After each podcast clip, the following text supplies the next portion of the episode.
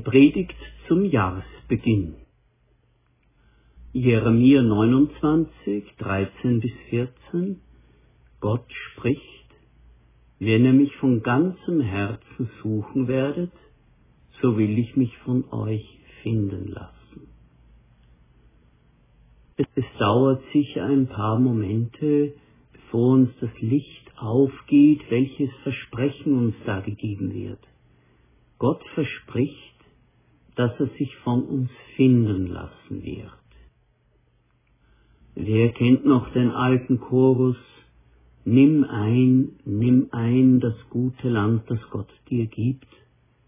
Doch wir fragen uns auch, was wird uns dort begegnen? Das erzeugt ein mulmiges Gefühl. Die Zukunft ist auch ein Land mit vielen Unsicherheiten und Ängsten mit unabsehbaren Entwicklungen, gut und böse. In diesem weiten Land kann man sich verirren und verloren gehen.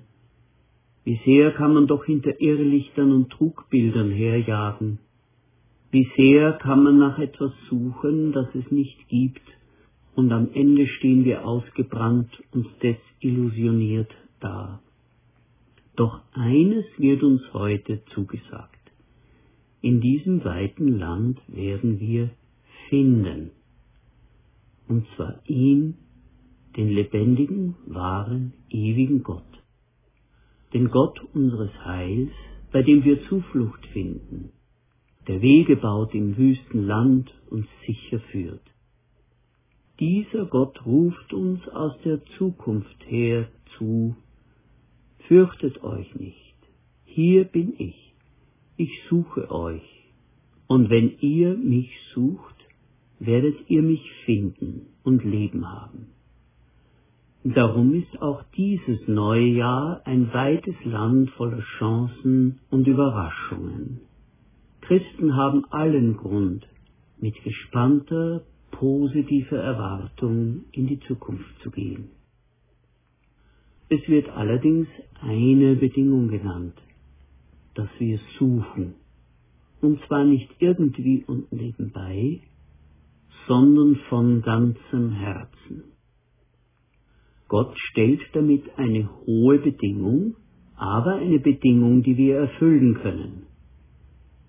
Gott fordert nicht, ihr müsst mich finden. Es ist nicht unsere Verantwortung zu finden. Das übersteigt unsere Möglichkeiten.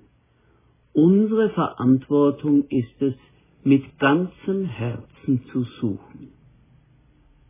Dabei ist uns das eine zugesichert.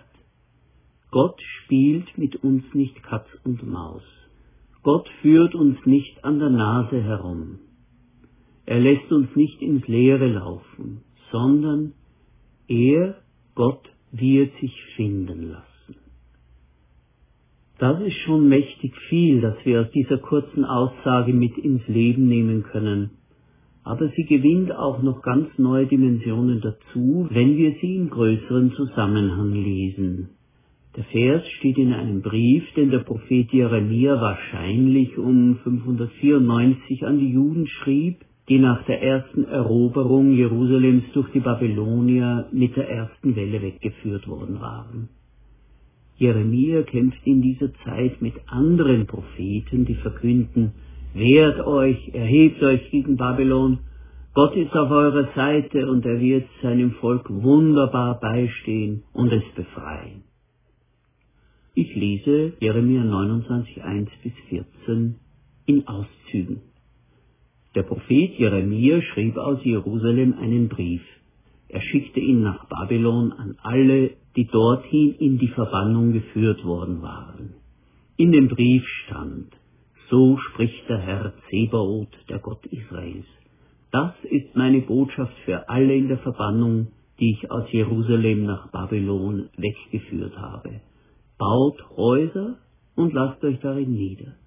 Legt Gärten an und esst, was darauf wächst heiratet und zeugt Söhne und Töchter. Seht zu, dass es der fremden Stadt gut geht, in die ich euch verbannt habe. Betet für sie zum Herrn, denn geht es ihr gut, wird es auch euch gut gehen, und ihr werdet in Frieden leben. Erst wenn 70 Jahre vergangen sind, werde ich mich euch in Babylon wieder zuwenden. Erst dann werde ich meine Verheißung erfüllen und euch an diesen Ort hier zurückbringen. Denn ich weiß, was ich mit euch vorhabe, Pläne des Friedens und nicht des Unheils. Ich will euch Zukunft und Hoffnung schenken. Ihr werdet mich suchen und ihr werdet mich finden. Ja, wenn ihr vom ganzen Herzen nach mir fragt, dann lasse ich mich von euch finden. Ausspruch des Herrn. Jeremia sagt seinen Landsleuten, jetzt ist es Gottes Wille, dass ihr euch fügt und sogar Gutes tut und plant für die Menschen an den Orten, an denen ihr jetzt lebt. Aber diese Haltung soll nicht aus einer Hoffnungslosigkeit entspringen, sondern aus der Hoffnung. Gott wird sein Wort wahrmachen, er wird sein Volk wieder befreien zu seiner Zeit. Vorerst aber müsst ihr einmal alles aus eurer Hand geben und in Gottes Hand lassen. Die Menschen, an die das Gotteswort als erstes gerichtet war, waren also in einer schwierigen und spannungsvollen Lage. Jeremia erlaubt ihnen keine Illusionen. Er redet nicht davon, dass alles ganz schnell wieder gut wird. Die Israeliten mussten lernen, eine menschlich aussichtslose Situation auszuhalten. Aber diese harte Schule war eingebettet in Gedanken des Friedens. Denn ich kenne meine Pläne, die ich für euch habe. Pläne des Heils, des Friedens und nicht des Unheils. Denn ich will euch eine Zukunft und eine Hoffnung geben. Doch es geht nicht um ein Ruhe in Frieden, wie wir es auf Grabplatten eingemeißelt finden. Es ist nicht ein Friede, unter dessen Resignation, Hoffnung und Zukunftspläne begraben liegen. Es geht um einen Frieden, in dem die Kräfte einer großen, starken Zukunft stecken. Sucht ihr mich, so findet ihr mich. Wenn ihr von ganzem Herzen nach mir fragt, lasse ich mich von euch finden.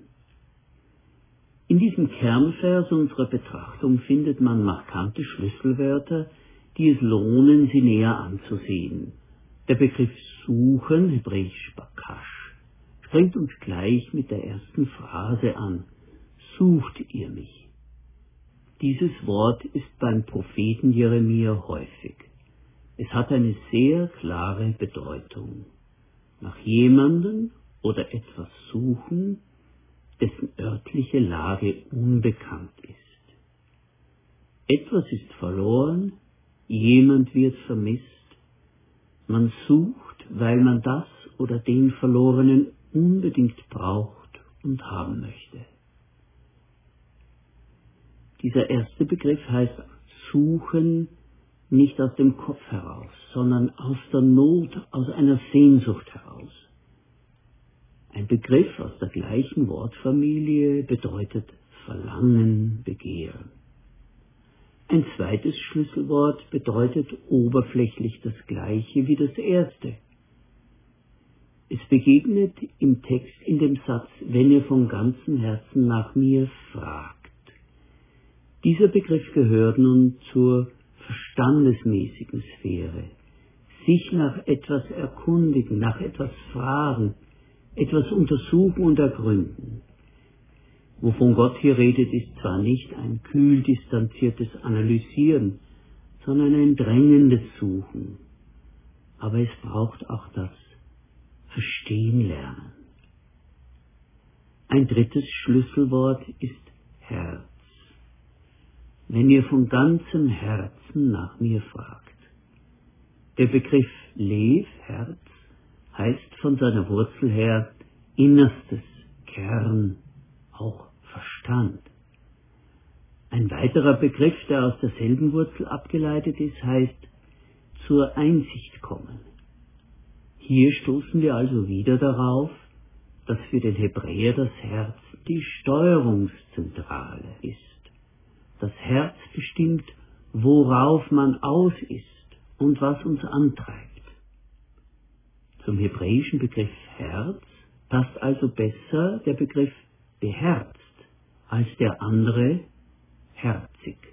Und doch ist es auch der Sitz von Gefühlen und von vertrauter Zuneigung. Was macht man mit dem Herzen im hebräischen Verständnis? Mit dem Herzen gewinnt man Erkenntnis und Einsicht. Mit dem Herzen beurteilt man die Dinge. Für den Weisen sitzt die Weisheit im Herzen. Aber im Herzen sitzt auch der Wille, das Planen und das Gewissen. Was man mit dem Herzen macht, macht man als ganzer Mensch. Mit ganzem Antrieb sollen sie sich Gott zuwenden und ihm gehören. Es gibt eine Trägheit und Faulheit, die die Bibel so benennt, das Herz verfetten lassen. Es ist nicht immer die Verhärtung des Herzens, sondern auch die schwammige Trägheit, die uns Menschen zur Gefahr wird. Der letzte Begriff finden ist nun die genaue Entsprechung zum ersten Begriff suchen. Man findet etwas sehnlichst Gesuchtes, von dem man keine Ahnung hatte. Wieder stoßen wir darauf, dass Suchen ein Unterwegssein bedeutet, nicht nur ein Nachdenken. In diesem Sinn bedeutet Buße im Hebräischen auch umkehren, den Rückweg aus einer Sackgasse oder einen Irrweg antreten. Auch hier geht es um ein Unterwegssein. Für viele Generationen vor der Verschleppung Israels nach Babylon war es selbstverständlich gewesen, dass der Zugang zu Gott im Jerusalemer Tempel war. Dort sollten sie ihn suchen und finden aber dieser Zugang war durch die Zerstörung des Tempels verloren gegangen. Der Prophet aber sagt den Entwurzelten, nichts ist verloren. Sucht. Gott will sich finden lassen, auch im fremden Land. Aber das Volk muss ihn eben suchen. Und mit seiner sorgfältigen Wortwahl macht Jeremia deutlich, sie müssen aus einer Sehnsucht, aus einer Bedrängnis des Herzens suchen. Und sie müssen mit dem Verstand arbeiten, umdenken und sich neu besinnen. Das geht aber nicht anders, als dass sie Altsicherheiten ablegen. Im Appell der falschen Propheten zum Aufstand gegen Babylon steckt der Anspruch, Gott kann uns gar nichts fallen lassen. Uns kann ja gar nichts passieren. Wir sind die Richtigen. Wir haben den Tempel und den davidischen König vielleicht ein bisschen Buße, ja, das steht uns gut an, doch tief drinnen wissen wir, letzten Endes wird Gott für uns einschreiten. Es war wohl wie in den Tagen von Johannes dem Täufer, als dieser einigen zurief, bringt Frucht hervor, die eure Umkehr zeigt, und meint nicht, ihr könnt sagen, wir haben ja Abraham zum Vater. Denn ich sage euch, Gott kann aus diesen Steinen Kinder Abrahams machen. Schon ist die Axt an die Wurzel der Bäume gelegt. Jeder Baum, der keine gute Frucht bringt, wird umgehauen und ins Feuer geworfen. Die Frucht, die Gott an Israel sucht, ist nicht eine Leistung, sondern eine Einstellung. Von ganzem Herzen, mit der Intensität eines neuen Anfangs. Dann werden sie finden, ganz sicher denn Gott wird sich finden lassen. Noch einmal, Gott spielt nicht Verstecken. Gott lässt uns nicht ins Leere laufen. So ist es jetzt auch für uns. Gott sucht bei uns die Sehnsucht eines neuen Anfangs, einer neuen Hingabe, in der wir alles aus der Hand geben, damit unsere Hände neu gefüllt werden können. Es ist ein heimtückischer Feind in unseren Herzen und Gedanken, wenn wir meinen, wir wissen schon alles, wir haben alles, wir haben schon alles durchgemacht. Suchen wir mit Verlangen und Begehren, suchen wir ihn, den lebendigen Gott, unseren Vater in Jesus Christus. Und wir werden finden. Das ist ein Versprechen Gottes. Amen.